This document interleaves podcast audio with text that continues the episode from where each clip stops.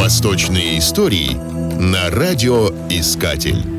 Ветряная мельница – аэродинамический механизм, который выполняет механическую работу за счет энергии ветра, улавливаемой крыльями мельницы. На протяжении долгого времени ветряные мельницы, наряду с мельницами водяными, были единственными машинами, которые использовало человечество. Поэтому применение этих механизмов было различным. В качестве мукомольной мельницы, для обработки материалов – лесопилка и в качестве насосной или водоподъемной станции. По картинкам в школьном учебнике, да и по роману о Дон Кихоте, всем нам давно известен облик ветряной мельницы как неотъемлемой части средневековой Европы. Ветряные мельницы с горизонтальной ориентацией ротора стали известны с 1180 года во Фландрии, Юго-Восточной Англии и Нормандии.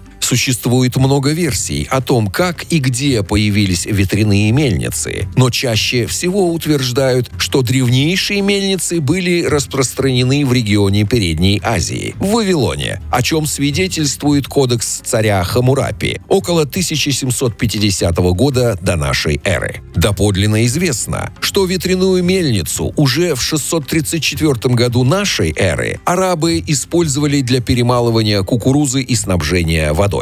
В арабских пустынях единственным источником энергии был ветер, месяцами дующий в одном направлении, и этот источник был использован на полную мощность. Первые практические ветряные мельницы имели паруса, которые вращались в горизонтальной плоскости вокруг вертикальной оси. Согласно Ахмаду Я-Аль-Хасану, эти ветряные мельницы панимоны были изобретены в Восточной Персии или Харасане, как записано персидским географом Аль-Истахри в IX веке. Первые мельницы изготавливались из 6-12 парусов, покрытых тростниковым матом или тканевым материалом. Эти ветряные мельницы использовались для измельчения зерна или сбора воды и весьма отличались от более поздних европейских вертикальных ветряных мельниц. Ветряные мельницы широко использовались на Ближнем Востоке и в Центральной Азии, а затем распространились оттуда в Китай и Индию. Имеется письменное свидетельство, что в Китае 13 века, во времена династии Джурджень на севере, ветряная мельница была построена после путешествий Елюя Чуцая в Туркестан в 1219 году. В Европе первые ветряные мельницы появились только через полтысячи лет после арабов. Однако довольно быстро широкое распространение получили привычные нам классические ветряные мельницы с горизонтальным ротором и удлиненными четырехугольными крыльями.